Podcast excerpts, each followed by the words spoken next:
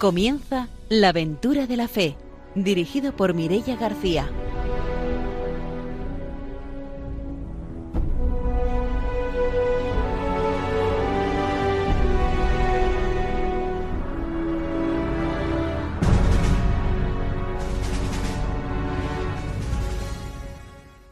Muy buenas noches, bienvenidos a un nuevo programa de la aventura de la fe aquí en Radio María. Esta noche está con nosotros, como siempre, el padre don Arturo García. Muy buenas noches, bienvenido. Muy buenas noches, Mireia y a todos radiantes. Eh, una noche estupenda de verano que siempre apetece ahora pues, tomar un poquito de fresquito y esperarse para dormir después del programa. Esta noche no puede estar con nosotros Ramiro Fauli, así que nos faltan sus tradicionales saludos que siempre envía y así que hoy le enviamos nosotros esos saludos hasta Vilamarchant, hasta Ramiro y saludamos también a nuestros técnicos, a Ramón y a Ángelo os presentamos también a nuestro invitado de hoy, que es Raúl Hurtado. Viene a contarnos su experiencia misionera que vivió el pasado verano en la India. Buenas noches, Raúl, bienvenido. Muy buenas noches, ¿qué tal? Es un placer poder acompañaros. Será como siempre después de la formación y de las noticias misioneras cuando tengamos la oportunidad de conocer ese testimonio misionero. Ahora sí, empezamos ya nuestro programa con la sección de la formación misionera.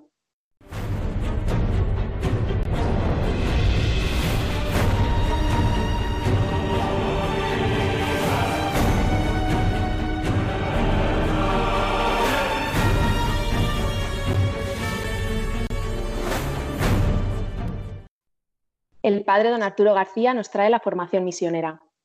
Muy bien, pues sí, continuamos con esta encíclica tan interesante, ¿no? Evangelio de, de San Pablo VI. Y vamos a ver cómo la misión, que era tan importante y que era la iglesia, pero tiene unas tareas diferenciadas. En la misión toda la iglesia es misionera, con recuerdo del Papa Francisco, bautizados y enviados, pero con tareas diferenciadas. Dice el número 66. Toda la iglesia está pues llamada a evangelizar y sin embargo en su seno tenemos que realizar diferentes tareas evangelizadoras. Esta diversidad de servicios en la unidad de la misma misión constituye la riqueza y la belleza de la evangelización. Recordemos estas tareas en pocas palabras. En primer lugar, se ha nos permitido señalar en las páginas del Evangelio la insistencia con la que el Señor confía a los apóstoles la función de anunciar la palabra. Él los ha escogido, formado durante varios años de intimidad, constituido y mandado como testigos y maestros autorizados del mensaje de salvación. Y los doce han enviado a su vez a sus sucesores, que en la línea apostólica continúan predicando la buena nueva. Vemos el caso del sucesor de Pedro. El sucesor de Pedro, por voluntad de Cristo, está encargado del ministerio preeminente de enseñar la verdad revelada. El Nuevo Testamento presenta frecuentemente a Pedro, lleno de Espíritu Santo, tomando la palabra en nombre de todos. Por eso el mismo San León Magno habla de él como de aquel que ha merecido el primado del apostolado. Por la misma razón, la voz de la Iglesia presenta al Papa en el culmen, inápice, inespecula, del apostolado. El Concilio Vaticano II ha querido subrayarlo, declarando que el mandato de Cristo de predicar el Evangelio a toda criatura se refiere ante todo e inmediatamente a los obispos, con Pedro y bajo la guía de Pedro. La potestad plena, suprema y universal que Cristo ha confiado a su vicario para el gobierno pastoral de su iglesia consiste, por tanto, especialmente en la actividad que ejerce el Papa de predicar y de hacer predicar la buena nueva de la salvación. No tenemos que olvidar esto que es esencialmente misionero, ¿no? Pues dice, eh, después dirá los obispos sacerdotes también esa misión propia eh, a la que están asociados con el Papa. Pero esto nos recuerda que la iglesia existe para evangelizar, la iglesia existe para mantener esto, aquello, el otro, sino para que todo el mundo conozca a Jesucristo, porque Claro, sería una pena muy grande que Jesucristo venga al mundo, que, muera por nosotros, que para que tengamos la vida eterna, para que vivamos en la amistad con Dios, en su cercanía, y de repente, pues nadie lo sepa y la gente no se entere. Y hay muchísima, muchísima gente todavía en el mundo que no saben de esto, que no saben cómo es el rostro verdadero de, Dios, que es el de Cristo, que ha venido al mundo para que le conozcamos. Y por eso, pues es tan importante esta tarea, ¿no? Que, que no debe descuidar nunca, pues, eh, tanto el Papa ¿no? como todos los eh, obispos y el próximo programa ya veremos también lo que dice de los sacerdotes. Pues hasta aquí nuestra formación misionera de hoy. Nos vamos ya con las noticias.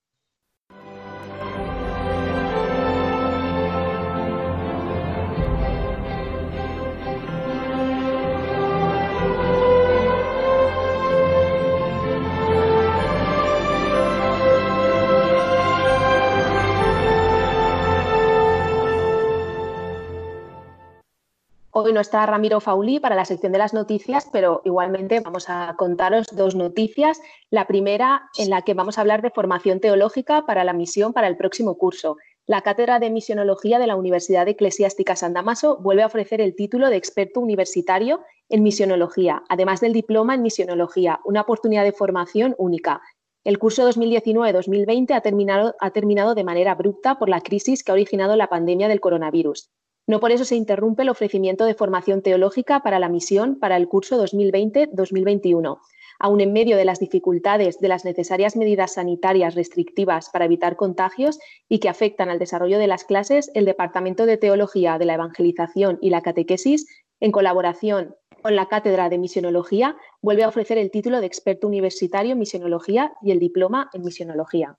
Así que si alguno de nuestros oyentes está interesado en seguir con esa formación misionera, pues aquí tiene una oportunidad. La segunda noticia nos habla del nacimiento de la Conferencia Eclesial de la Amazonía. El pasado 29 de junio nacía la Conferencia Eclesial de la Amazonía de manera virtual. Su primer presidente será el cardenal brasileño Claudio Humes y su vicepresidente el obispo misionero español David Martínez de Aguirre, vicario apostólico de Puerto Maldonado. Como explican desde esta nueva realidad eclesial, el nacimiento de la Conferencia Eclesial de la Amazonía debe situarse en la tradición colegial y sinodal de las iglesias de América Latina y el Caribe. Así, la Conferencia Eclesial de la Amazonía es un paso más para crear conciencia de la importancia de la Amazonía para toda la humanidad y establecer entre las iglesias locales de diversos países sudamericanos una pastoral de conjunto con prioridades diferenciadas para crear un modelo de desarrollo que privilegie a los pobres y sirva al bien común.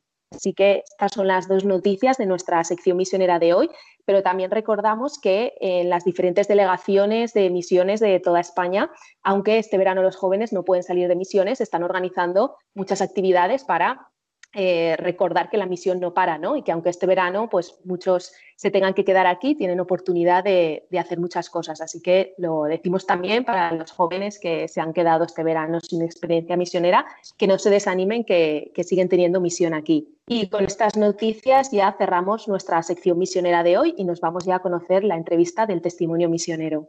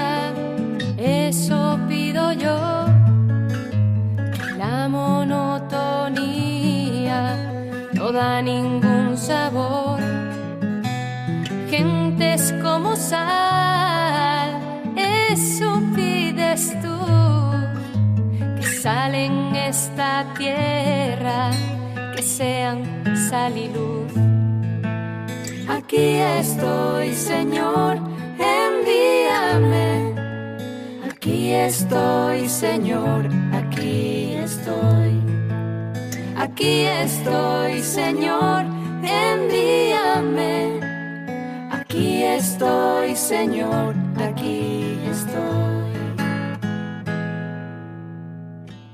Pues vamos ya con la entrevista misionera de hoy. Esta noche está con nosotros Raúl Hurtado, que vivió el pasado verano una experiencia misionera en la India junto a las misioneras de la caridad. Buenas noches de nuevo, Raúl, bienvenido. Buenas noches, Mireia. Buenas noches, don Arturo. Buenas noches. Bueno, pues para empezar, cuéntanos en qué lugar exacto de la India es donde viviste tu experiencia misionera el pasado verano. Bueno, pues como bien dices, eh, estuve con las misioneras de la caridad y en, la misión del verano pasado, en concreto, estuve en, la ciudad de Calcuta. estuve en una de las, muchas o varias eh, casas que tienen las misioneras y bueno, para mí ha sido una experiencia inolvidable. Era una experiencia que además yo quería tener desde que era muy joven y cuando te digo muy joven es muy joven, creo que fue a los 13 años cuando leí La ciudad de la alegría y desde ese momento quise que en algún supe que en algún momento quería visitar eh, eh, Calcuta. Es verdad que hace en el año 2010, hace ahora 10 años, estuve en la India también, pero en la parte del sur, en, la parte de Bombay. Estuve visitando eh, la ONG de Vicente Ferrer y la verdad que ya, ya me impactó. Y bueno, supe que en algún momento quería volver y dadas se, produjeron unas circunstancias por las cuales, pues bueno, el verano pasado por fin pude, pude cumplir un sueño para mí. Hombre, en realidad ese sí era el sueño casi de muchos, ¿no? Porque es como el paradigma ahí de, de la misión y ayudar, ¿no? La India, la Madre Teresa Calcuta, la verdad es que no sé, muchos hemos visto, ¿no? Viendo su película, yendo la, de la esperanza o, o tal, esa, esa guía. ¿Tú realmente eh, ha cumplido tus expectativas? Es decir, de lo que, has, de lo que te esperabas, tal, o, o, te ha parecido decir, uy, no es tanto como parecía? Eh, pues para mí no es que las ha cumplido, sino que las ha superado. De hecho, todavía llevo arrastrando la estela de, la visita a la India el verano pasado, intentando implicarme en, voluntariados aquí en, en, la ciudad de Valencia, eh, donde vivo. Eh, estaba previsto que este verano, pues, eh, con, con, ustedes, con la diócesis, se pudiera viajar a Honduras, pero bueno, por las circunstancias no ha sido posible ahora, pero yo estoy seguro que en algún momento va a ser posible, porque Honduras para mí en estos momentos es otro sueño que en algún momento espero cumplir.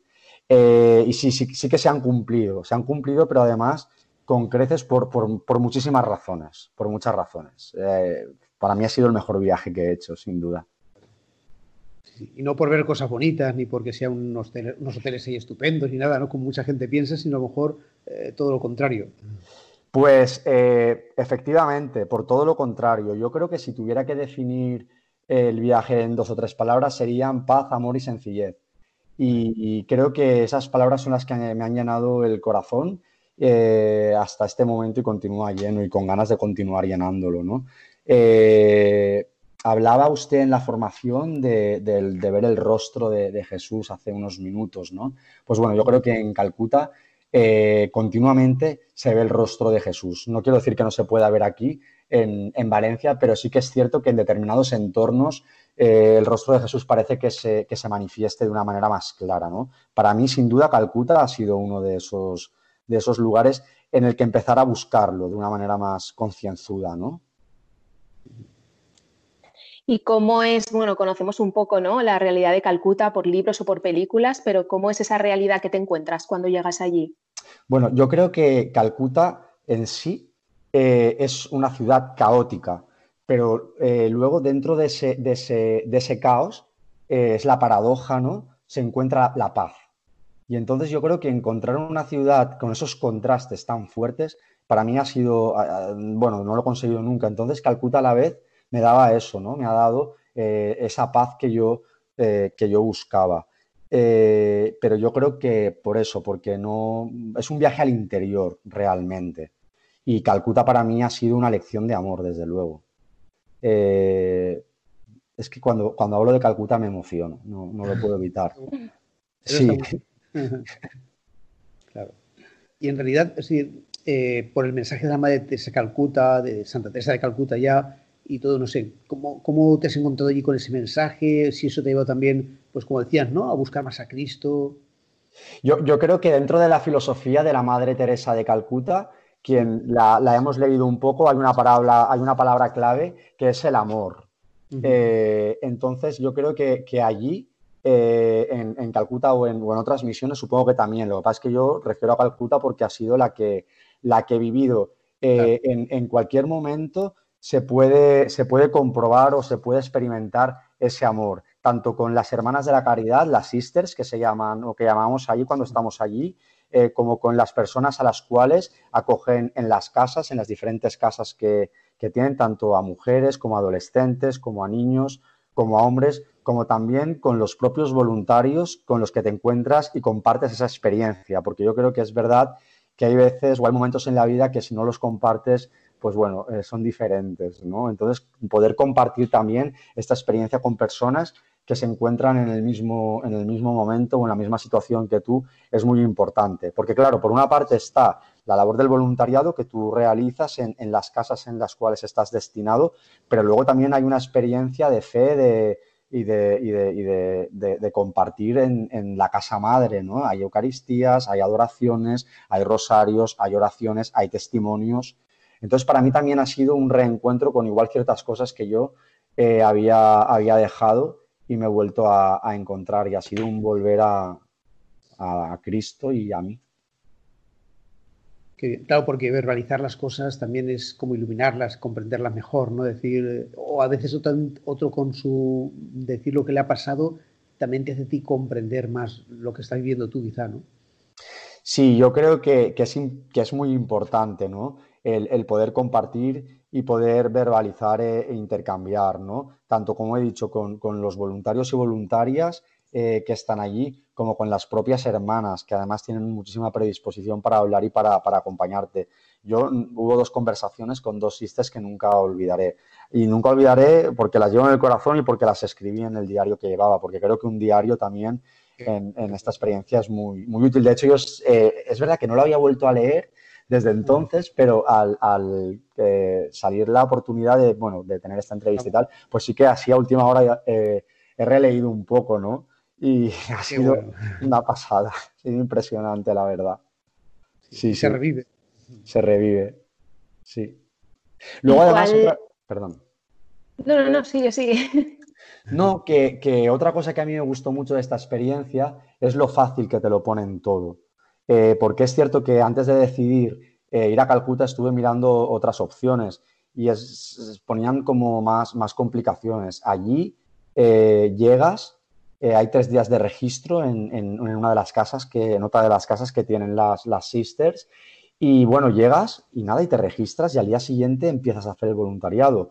de un día, de tres días, de un año o de toda la vida. Entonces, claro, te, lo ponen muy fácil en ese, en ese aspecto. Yo, por ejemplo, llegué y es, cierto que, bueno, a mí me había imaginado un voluntariado con adolescentes, ¿no? Porque, bueno, me dedico a la educación y es con, las personas que, trato. Y justamente cuando eh, me atendió la hermana, le dije, bueno, pues si puede ser, eh, me gustaría estar con adolescentes. Y ella me dijo, no hay ningún problema, eh, puedes estar con adolescentes, pero es cierto que acaba de llegar un grupo bastante numeroso, era creo que un grupo de Madrid, que venían con los legionarios de Cristo. Entonces puedes ir con ellos sin problema. Entonces yo le dije, bueno, hermana, digo, póngame donde más falta haga. No, al final se trata de echar una mano y de colaborar, ¿no? Entonces me dijo, pues bueno, mejor que vayas a la casa de los niños. Y bueno, fue impresionante la casa de los niños, porque desde que entrabas allí hasta que salías, hacías diferentes tareas y, y bueno, no sé, desde lavar hasta atender, hasta limpiar, hasta darles de comer, hasta jugar con ellos o simplemente estar con ellos. ¿no? Hay veces que no hace falta más, ¿no? Sí, yo iba a preguntar antes precisamente eso, ¿no? Cómo se organizaba un poco los días, el trabajo que hacía y si se trabajaba todos los días, de lunes a domingo. Pues eh, no, hay un día de descanso que es los jueves. Bueno, te, voy a contar desde el principio. Como he dicho, tú llegas, te registras y al día siguiente empiezas ya la tarea en, la casa que, te han asignado. Normalmente la, suele ser por la mañana, aunque sí que es cierto que hay gente que lo hace por la mañana y por la tarde. En Calcuta los días empiezan pronto. Eh, porque hay una misa a las 6 de la mañana en, la casa madre, que creo que es muy buen momento para juntarnos todos los voluntarios y empezar con esa fuerza que a veces hace falta, porque es cierto que lo que ves allí en principio no es agradable, ¿no? Es una realidad muy, muy diferente a la que estamos acostumbrados. Calcuta es, una ciudad dura, ¿no? Yo estoy es verdad que yo estoy dibujando una experiencia muy positiva que lo ha sido, pero eso no quita que veas cosas que por mucho que te han contado, hasta que no las ves y no las vives, eh, pues no, te lo imaginas. Pero bueno, y aquí sí que refiero al amor, el amor es el antídoto perfecto para esta, para esta situación. Entonces es cierto que para mí fue muy importante asistir a las Eucaristías de las 6 de la mañana, eh, por la fuerza que te daban para, para, afrontar y, el día, ¿no? Luego a las 7 se compartía un desayuno, era un plátano y un té con leche. Y después venía un momento muy bonito en el cual se despedía a los voluntarios que se iban, porque claro, allí todos los días entra y sale gente. Entonces, bueno, allí es muy famosa la, canción Thank You, a, través de la cual se da las gracias a los voluntarios que han terminado ya su, misión allí. Y bueno, y en el momento que se acaba la, la, canción y se despide, la hermana encargada, que es una sister que lo lleva todo súper controlado, pues da las informaciones que son necesarias ese día o las actividades que hay previstas para la tarde. A partir de ahí, pues bueno, ya cada uno se va a la casa que tiene asignada, generalmente a través de autobús, de buses, y luego cogen, se coge un tuk-tuk y luego allí ya se empieza la misión hasta la hora de, hasta la hora de comer.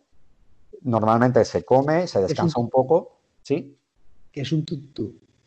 Un tuk-tuk es, perdón, igual lo he dado por supuesto, un tuk-tuk es como un, un, eh, un, como una moto eh, pero cubierta por detrás, en la cual pueden subir dos o tres personas detrás. En la ciudad de Alegría los llaman rickshaws, que antiguamente estaban, los, tiraban personas. Eh, ahora ya todavía hay de personas, pero es verdad que ya hay muchos a motor. Entonces son como los taxis de allí, ¿no? Eh, son una especie, pues eso, de, taxis que suben de dos personas. se llega, se come y luego se descansa un poco y generalmente siempre suele haber alguna actividad eh, por la tarde. Eh, hay, hay, días que hay eh, misas en, castellano, adoraciones, testimonios, rosarios, como he dicho antes. y luego el jueves se libra. El jueves es el día que, no, hay, voluntariado. También nosotros tuvimos mucha suerte porque estando allí coincidió con el Día del Voluntario, que fue estupendo, fue genial. En una de las casas que había un escenario, pues cada grupo, quien quería, de los voluntarios que estábamos allí, preparaba algún, número musical o de baile o recital y luego hubo una cena, entonces compartimos todos los voluntarios un momento muy bonito, ¿no? Eh, yo, por ejemplo, que era junior y hacía ya muchos años que lo había dejado, para mí fue como revivir también un poco aquella época con, con los voluntarios que estaban allí. Entonces, por eso digo que fue una experiencia, ha sido una experiencia pues muy, muy enriquecedora, ¿no? Y, y de la que cuando vuelves quieres más. Sí. Porque además es que yo lo, he comentado mucho esto a lo largo de este año con las personas con las que he hablado. Te vas a Calcuta pensando que vas a ayudar a la gente y es cierto que las ayudas, que ayudas, pero realmente a quien te ayudas es a ti mismo, ¿no? También. Y eso es importante. Eh, al final pones tu granito de arena, pero bueno, un grano sabes que no hace el granero, pero ayuda al compañero. Entonces es, vuelves con una sensación, no sé, de, de mucha paz, de mucha tranquilidad y sobre todo para mí ha sido el principio, espero que haya sido el principio. ¿no? Qué bueno. Porque nos ha dicho que eres de Valencia, que te digas la educación, que has sido junior, no sé, igual nos puedes contar un poco de ti. Bueno, soy de Gandía, realmente soy de Gandía. Vivo, ah, vivo ahora en Valencia por cuestiones laborales, sí, me dedico a la educación. Eh, yo hasta este momento he estado en, estoy, estoy todavía en un instituto del, del barrio de Torrefiel, en Valencia, en el Ballester Gozalvo.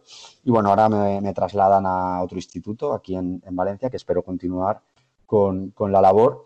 Y bueno, sí que es cierto que desde que llegué de, Calcuta tuve claro que quería continuar con el voluntariado, porque es cierto que es, algo que desde que era junior había querido hacer, pero bueno, la vida a veces va de maneras que vas funcionando y no te vas dando cuenta que querías hacer eso, ¿no? Y de repente para mí Calcuta también ha sido un despertar ese recuerdo. Entonces, desde que llegué he estado hablando con personas, mm, barajando diferentes voluntariados. Eh, tampoco tenía prisa ¿no? de, elegir. Quería elegir algo de lo que estuviera, de lo que estuviera convencido. Y justamente esta semana, después de casi pues, 10 meses, he empezado un, voluntariado aquí en Valencia, eh, que espero que salga genial y del cual estoy hasta ahora muy, muy contento. Estupendo, estupendo. Y bueno, lo que he comentado antes, teníamos previsto este verano irnos a Honduras. Hasta ahora, al momento, no ha sido posible y espero, bueno, continuar. También he conocido a la delegación de misiones de aquí de, Valencia, donde ya he podido participar en algún encuentro que se ha tenido antes de todo este suceso que hemos tenido.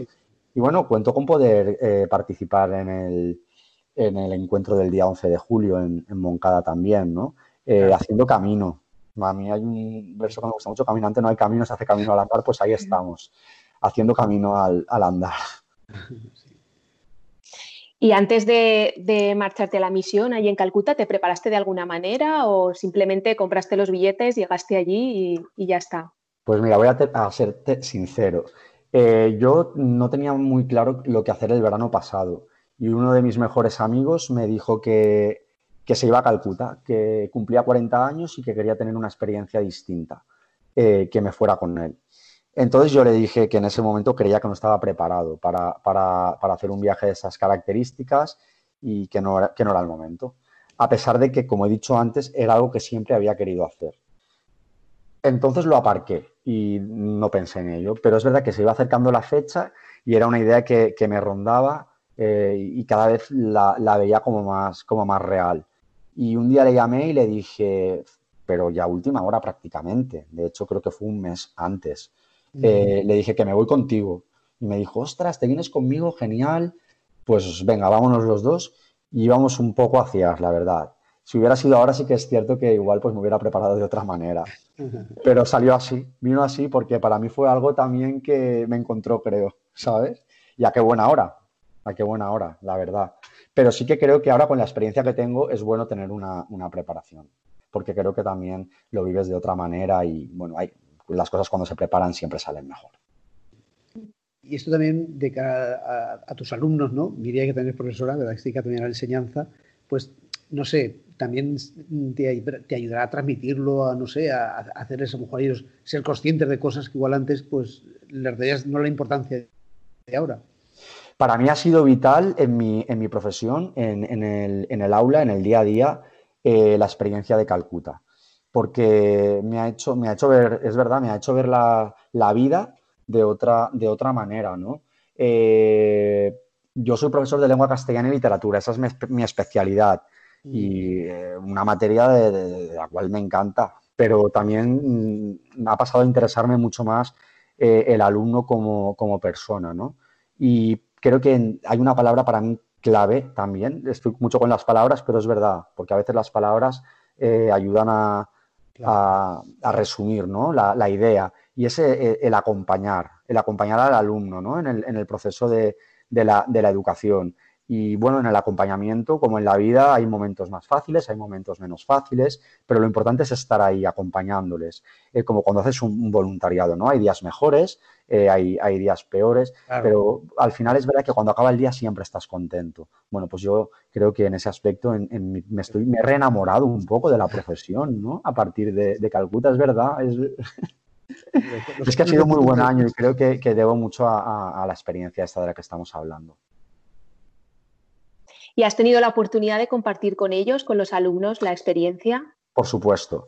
Eh, y les he puesto todas las fotos y les he contado y cuando puedo eh, cuento mi experiencia en Calcuta porque sobre todo, con, bueno, con todas las personas, especialmente con, las personas más cercanas, porque cuando quieres a las personas y has pasado algo bueno o has tenido una buena experiencia, quieres que esa experiencia también la tengan, ¿no? La gente que quieres. Eh, y entonces, por eso cuando se me propuso eh, tener este encuentro, enseguida dije que sí, porque creo que se tiene que contar, por lo que hablábamos de antes, que las experiencias eh, creo que es bueno que se compartan, ¿no?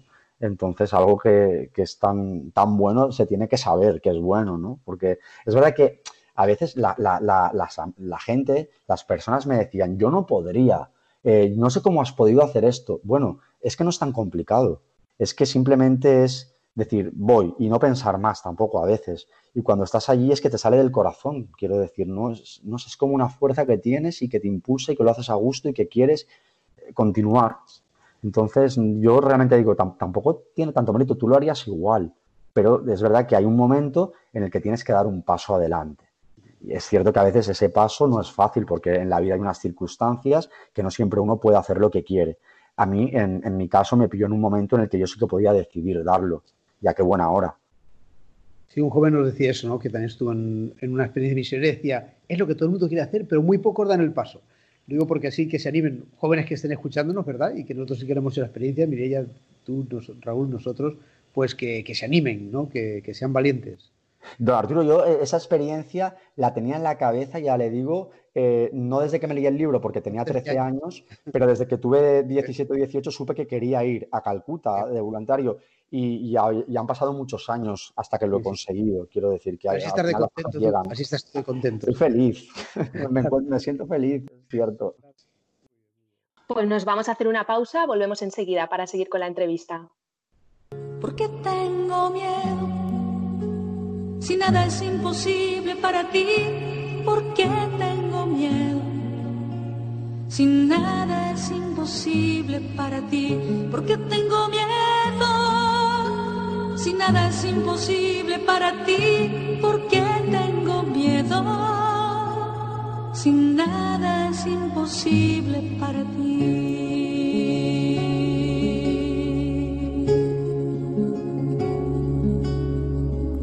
Porque tengo tristeza. Si nada es imposible para ti, porque tengo tristeza. Si nada es imposible para ti, porque tengo tristeza. Si nada es imposible para ti, porque tengo tristeza. Si nada es imposible para ti, nada es imposible para ti, nada es imposible para ti.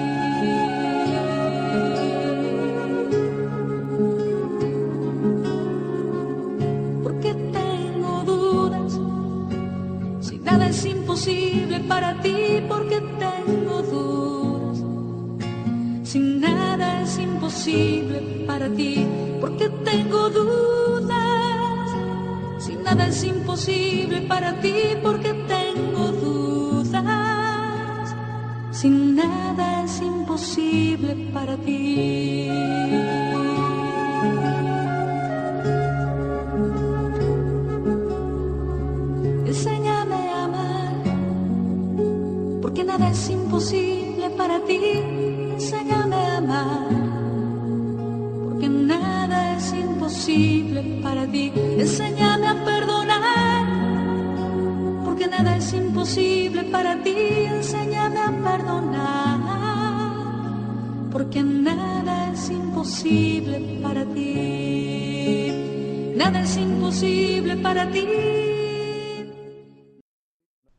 Estamos en la aventura de la fe en Radio María y esta noche estamos conociendo el testimonio misionero de Raúl Hurtado, que vivió el pasado verano una experiencia misionera en la India, en Calcuta.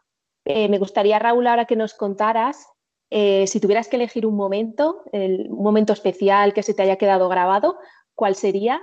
Y también la otra parte, ¿no? Algún momento complicado, porque muchas veces cuando hablamos de la misión parece que solo contamos lo, bonito y lo fácil, pero es verdad que también hay cosas que son complicadas. Bueno, pues eh, Mireya, me lo pones un poco complicado porque eh, momentos buenos que se han quedado, que se han quedado grabados eh, son muchos. Ahora comentaremos alguno. Momentos más complicados, yo creo que solo hay uno, ¿no? y fue el, primer día cuando llegamos a la casa de Dayadan, que era la casa que teníamos asignada, la casa con, con los niños. Y bueno, al llegar allí, pues yo sufrí un shock porque, claro, eh, ver a, los niños aquellos en, la situación en la que estaban, que no las condiciones, porque las condiciones dentro de lo que, de lo que es eh, la India y Calcuta, ellos están bien, están muy bien atendidos, la casa está muy limpia y tienen lo necesario para vivir y para vivir bien. Entonces, eh, claro, pero esto a la persona que llega de Occidente le remueve, le remueve mucho por dentro, ¿no? Porque no es nuestra realidad no es a lo que estamos acostumbrados. Sin embargo, tras ese shock que sufrimos, no solo yo, sino las personas que llegamos allí por, primera vez, hubo una cosa que, nos llamó mucho la atención y era la, mirada de los niños, ¿no? Y la, y la, sonrisa permanente que tenían en, sus, en, sus, rostros. Yo creo que aquello fue como una luz que, nos, nos, impulsó a, a, querer volver al día siguiente, ¿no? Y entonces, poco a poco, eh, a medida que iban avanzando los días, eh, nos íbamos olvidando de, España ¿no? y de nuestra casa y nos íbamos como transculturándonos más con, esa, realidad y sobre todo cambiando la mirada, porque cuando llegas allí tienes que cambiar la mirada, no puedes mirar con los ojos occidentales, porque no, es imposible. Eh, y entonces es cuando uno se da cuenta que quizá ponemos la atención en, lugares equivocados, ¿no? O, damos importancia a cosas que no, que no lo tienen tanto. Eh, claro, lo que pasa es que es verdad que estamos aquí en unas circunstancias y cuando vuelves tú tienes tus circunstancias, no son las circunstancias esas, vuelves a cambiar la mirada. Pero es verdad que allí aprendes o te das cuenta que puedes, puedes vivir sin, sin, todo lo que tienes aquí, ¿no? Y eso hace que las cosas cambien, por lo menos mm, para mí. Eh, entonces, quizás ese fue el momento más, más duro. Al final es verdad que, que, yo estoy contando esto y la gente puede pensar, bueno, tú luego te vuelves a tu casa, te vuelves a tu vida cómoda y la vida continúa igual. O no, o no. Eh, eh, lo que tú quieras. lo que tú quieras. Entonces, bueno, yo ya he dicho que intentaré o estoy intentando, pues desde el lugar en el que estoy, con las circunstancias que yo en estos momentos tengo, pues que las cosas no sean iguales, ¿no? Eh, huir de esa comodidad en la, que, en la que vivimos. Pero bueno, esto ya es una cuestión de cada uno, todo, cada uno ya decide. Entonces, quizá eso respondiendo al momento más complicado, ¿no? Pero es verdad que ese momento más complicado se fue dulcificando eh, a medida que iban avanzando los, los días. Es como si el tiempo se hubiera parado, ¿no? Es decir, eh, hubiéramos dejado de pensar, ¿no? Cambiar la mirada, que es la metáfora que utilizaba. Entonces luego es todo como muy normal, es tu realidad ya, pasa a ser tu realidad. Y la adaptación, es verdad que mm, el primer día fue muy duro, pero cada vez eh, te lo ponen muy fácil allí las hermanas también. Y es tanto el amor y lo que compartes que todo se hace muy, muy, muy llevadero, la verdad. Y te vas de allí pues casi llorando, por no decirte que llorando. ¿no? Porque, claro, los niños ya te conocen, entras, te abrazan, eh, quieren estar contigo, eh, tú les has dado de comer, has compartido, les has hecho la cama, les has limpiado, les has lavado la ropa, no sé, eh, son como parte de ti en ese momento. Claro, a mí esto me recordó mucho pues a mi tiempo de, del junior, ¿no? Que comentaba. Entonces para mí fue vivir, fue revivir una etapa de mi vida muy bonita. Y luego, bueno, pues momentos, momentos buenos ya directamente, que al final yo esto que he contado no lo quiero ver como un momento más mm, duro, pero no malo, ¿vale? Momentos más dulces, hubo muchísimos, ¿no? Desde el primer momento que llegamos eh, a registrarnos, eh, nos encontramos con unas hermanas que iban con la hija y una sobrina de aquí de Valencia y desde el primer momento conectamos muchísimo y bueno, pues fueron como nuestra familia allí y todavía continuamos con el contacto con, esta, con, esta, con estas personas, ¿no? Entonces nos, trajimos de nos las trajimos de Calcuta, ¿no? Fue un poco así. Eh, y, seguimos quedando y manteniendo el contacto y eso es fantástico, ¿no? Porque ese momento que vivimos juntos allí es como poder revivirlo aquí en Valencia cada vez que nos juntamos y eso es un regalo. Recuerdo una conversación buenísima con, la, con la, hermana eh, que, dirigía la casa en la que estábamos. Eh, no sé, estas apariciones que me llamó, me sentó y me dijo cuatro cosas sin yo decirle nada, que dije, pero ¿cómo puede ser esto? Luego el día del voluntario, el compartir el día del voluntario con la música, con los bailes, con la comida, eh, todos juntos y todos en un mismo barco, fue, fantástico también. Cada día las misas eran fantásticas porque te recargaban las pilas, el compartir el desayuno, el té con leche y el plátano, fíjate, ¿eh? un té con leche y un plátano, qué bueno estaba. Eh, y qué sencillo, ¿no? No hace falta tanto. Eh, es que te podría decir, luego, bueno, mi amigo con el que me iba, claro, también ha fue fantástico el viaje con él. pues igual si hubiera ido con otra persona no hubiera sido igual, o sí, pero bueno, yo fui con él y también fue mi compañero de, de lucha ahí en, el, campo, o sea que fue fantástico también. Mm, tantos momentos, porque al final, eh, tantas conversaciones de estas que tienes lavando la ropa eh, con un voluntario que es de Japón, o tendiendo la ropa con otro voluntario que es de Sevilla, eh, o simplemente cogiendo tu libreta y escribiendo. Es que es, es que es un completo, es todo. Yo de verdad que recomiendo muchísimo que la gente tenga, sino en Calcuta, donde una experiencia pues de este estilo, ¿no? Porque de verdad que en algún momento en la vida yo creo que, merece la pena eh, pues dedicar un poco ese tiempo de tus vacaciones que es para ti, pues compartirlo un poco con los demás, ¿no? Creo que de verdad que merece la pena. Y en, la introducción, en la formación, decía yo eso, pues que, por dice el Papa, ¿no? que, Jesucristo viene para que todo el mundo le conozca. Y, bueno, pues allí en la India ya tienen su religión, el hinduismo, mucho más antigua que, la nuestra. Sin embargo, la Madre Teresa de Calcuta ya fue allí a evangelizar antes de, esa conversión y de ser Madre de la Caridad. No si tú allí eh, has podido tener como un encuentro con esa religiosidad del hinduismo, si, has podido, porque a lo mejor, claro, estabas más con, eh, con voluntarios ¿no? en las casas, pero no sé si nos puede decir algo de, cómo marca la vida del, indio y de su vida, eh, su fe, ¿no? esa creencia que ellos tienen en, Dios. Fíjese que era una, era una, es una cuestión que yo comentaba mucho con, mi amigo, porque claro, la realidad, eh, yo estoy hablando ahora del voluntariado. Hemos estado hablando del voluntariado, de la casa de la madre, de las diferentes casas. Pero Calcuta en sí es una ciudad durísima, porque cuando tú sales del albergue o del hostel en el que, en el que estás, la gente está durmiendo en la calle. Entonces, eso es así, mm, quiero decir, por, es así y eso es duro.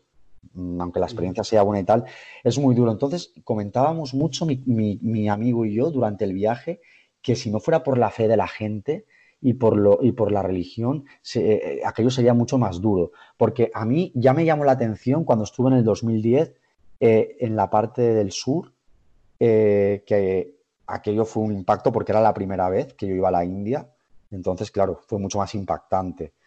Pero había una cosa común a, Calcuta y era las miradas de las personas. Había felicidad. Entonces, claro, es que esto te hace replantearte muchas cosas. Eh, dices, madre mía, y yo a veces me enfado o pongo mala cara porque no me ha salido esto como yo esperaba eh, pero claro, volvemos a lo mismo. Estamos aquí en estas circunstancias y cambiamos, y cambiamos la mirada. Pero yo, don Arturo, por lo que comentaba, creo que la fe para las personas de Calcuta eh, o de la India en general, o incluso de aquí también, es importantísima. Es importantísima. Y creo que es un regalo de Dios, ¿no? Tener, tener la fe. Que en situaciones como esta, pues se hace presente y, y lo sientes más y con más fuerza. Y lo ves. Y lo sientes. Y luego yo, por lo que respecta a, la religión católica que se vive allí. Yo, como he dicho antes, he tenido un, reencuentro, ¿no? Eh, mm, con, muchos momentos y, con, y he reforzado muchísimo la fe, desde luego. De hecho, ya le digo que, os digo que, les digo que fue un camino que, empezó allí y estamos en ello, estamos en ese camino. Y en, eh, este volver a eh, un poco aquí a España, ¿no? A toda esta vida, a todo este claro, lo que decías, no, es un golpe eh, para ti, pero no sé, ¿y tu familia están contentos? A lo mejor, no sé, cuando te ven contentos, están ellos también contentos, ¿no? Mi familia yo creo que... igual que los alumnos, creo.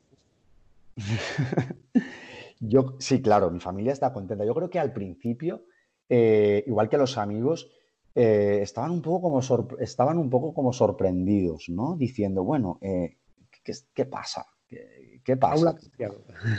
sí, pero bueno, realmente eh, la familia y los amigos que te conocen, entonces saben, en el fondo te conocen, ¿no? Y saben lo que, lo que te hace feliz, ¿no? Y entonces yo ya, al principio cuando hablaba más y tal, igual había más sorpresa, pero ahora ya es totalmente normal cuando sacamos este tipo de, cuestiones y de temas. Eh, son, es normal porque saben que es donde se mueve el corazón, ¿no? Y donde, donde uno es feliz y al final quieres que a las personas que quieres, valga la redundancia, pues, pues sean felices y, estén, estén bien. Entonces, bueno, pues la verdad es que, que, muy bien, pero sí que es verdad que cuando llegas de allí también vuelves a tener otro shock al, al, al, volver aquí, ¿no? Porque es como que te sientes que no encajas. Aquí dices, madre mía, con todo lo que he vivido yo, ahora volver a mi vida cómoda.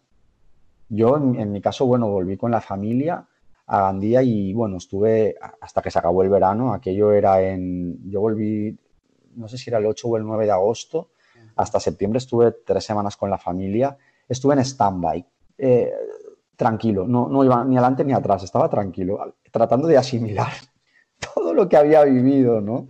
Y, y disfrutarlo pues desde la tranquilidad y desde la reflexión. También fue estupendo, ¿eh? esas tres semanas de volver a casa y estar tranquilo y asimilar e integrar eh, fueron muy buenas, muy buenas. Y bueno, y también de, pensar en lo que quería que fuera mi vida, ¿no? O, hacia dónde caminar a partir de ese momento. Porque yo sí que tenía claro que no quería que las cosas continuaran igual. No sabía cómo quería que cambiaran, ni cuándo, ni cómo, ¿no? Y estoy en ello quizá todavía. Estoy en ello, pero bueno, ahí vamos, caminando, ¿no? Como decía antes.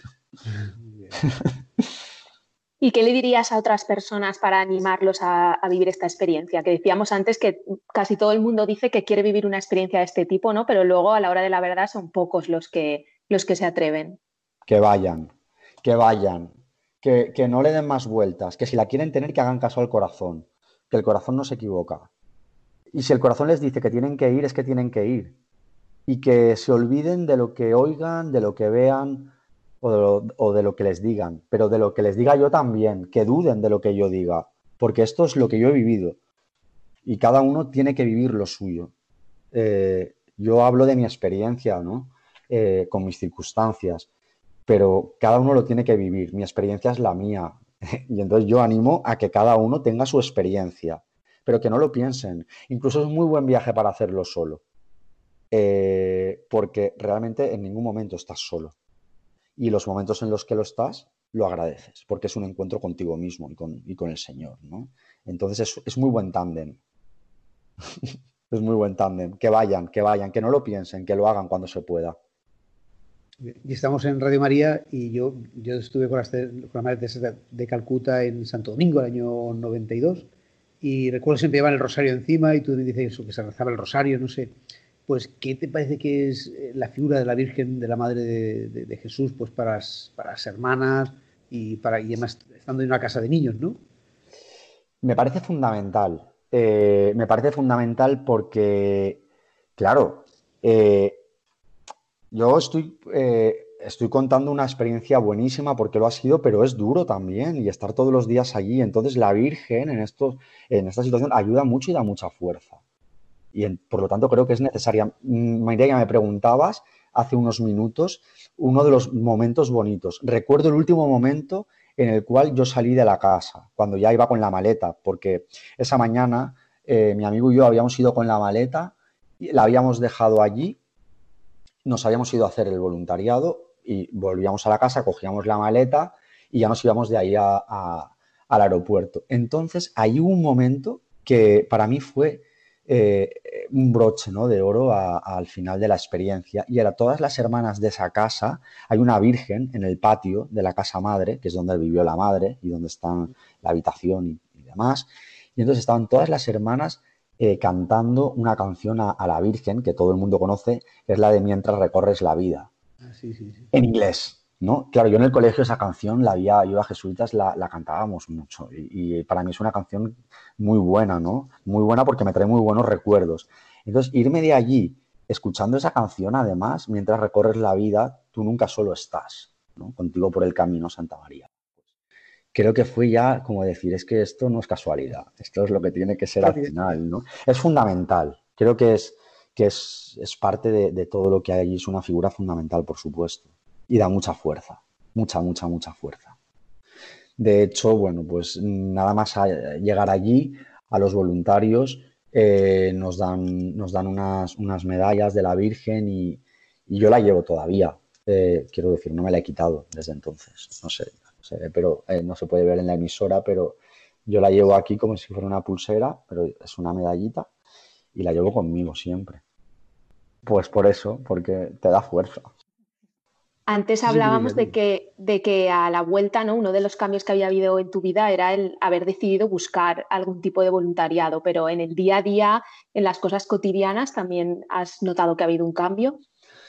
Sí que lo hay, sí que lo hay. De hecho, eh, en todo este año en el que todavía no acababa de salir el voluntariado que yo estaba buscando, pues eh, intentaba eh, hacer esos cambios en el día a día, ¿no? En, lo pequeño. Y, si tú quieres, porque al final si tú y el Señor quieres, ¿no? Le haces caso, pues esos cambios se dan y están, y están ahí. Eh, por una parte, yo ese cambio lo he notado en, mi día a día, en, mi vida personal, pero también mucho en mi vida laboral, en el trabajo, ¿no? Y es un poco olvidarte de, de ti y dar más importancia a los demás. No, somos tan importantes igual como nos creíamos, no lo sé. o por lo menos es lo que empiezo a pensar ahora. Eh, entonces, realmente esos cambios se producen si tú quieres, porque yo es lo que le digo a los alumnos, os lo tenéis que currar, te lo tienes que currar al final, ¿sabes? Eh, te lo tienes que currar. Y es si tú quieres, y si tú quieres es.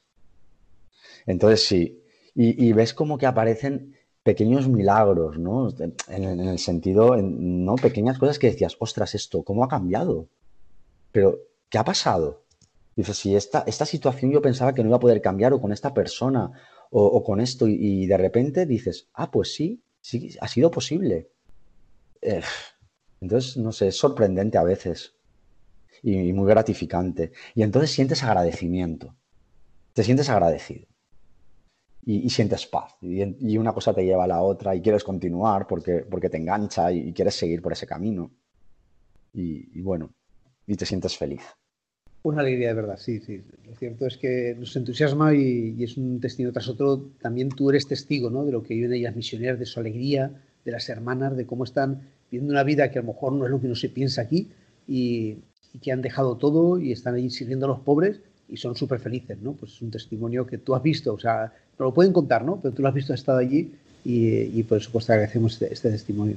Es impresionante, don Arturo, por lo que dice. Eh, una de las hermanas que teníamos en, la casa, que era un poco la que estaba encargada de mi grupo de voluntarios, eh, se llamaba, la llamábamos la hermana Alegría, porque la sister Alegría, porque es que era toda una alegría y entonces te daba una fuerza también eh, impresionante, ¿no? Y dices, madre mía, es que, no sé, hay que, hay que vivirlo, hay que vivirlo.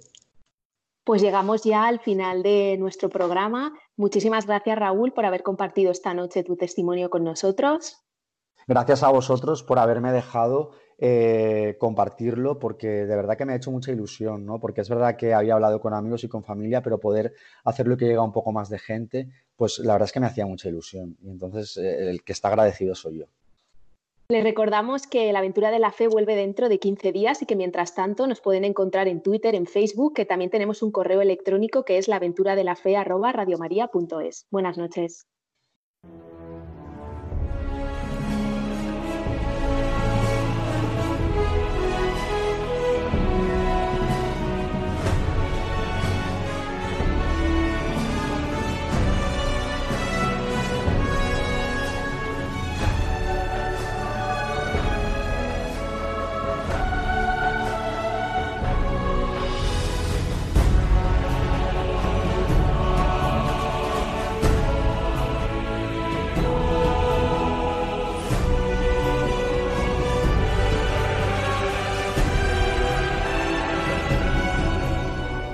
Han escuchado en Radio María La aventura de la fe, dirigido por Mirella García.